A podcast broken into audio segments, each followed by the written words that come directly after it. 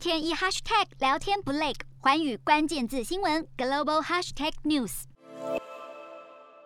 菲律宾总统选前之战已经如火如荼的展开。二十二号由民意调查机构进行的总统偏好调查结果也出炉。先前引发不少争议的小马可是以百分之五十三的高民调领先，而反对党领袖则是以百分之二十位居第二。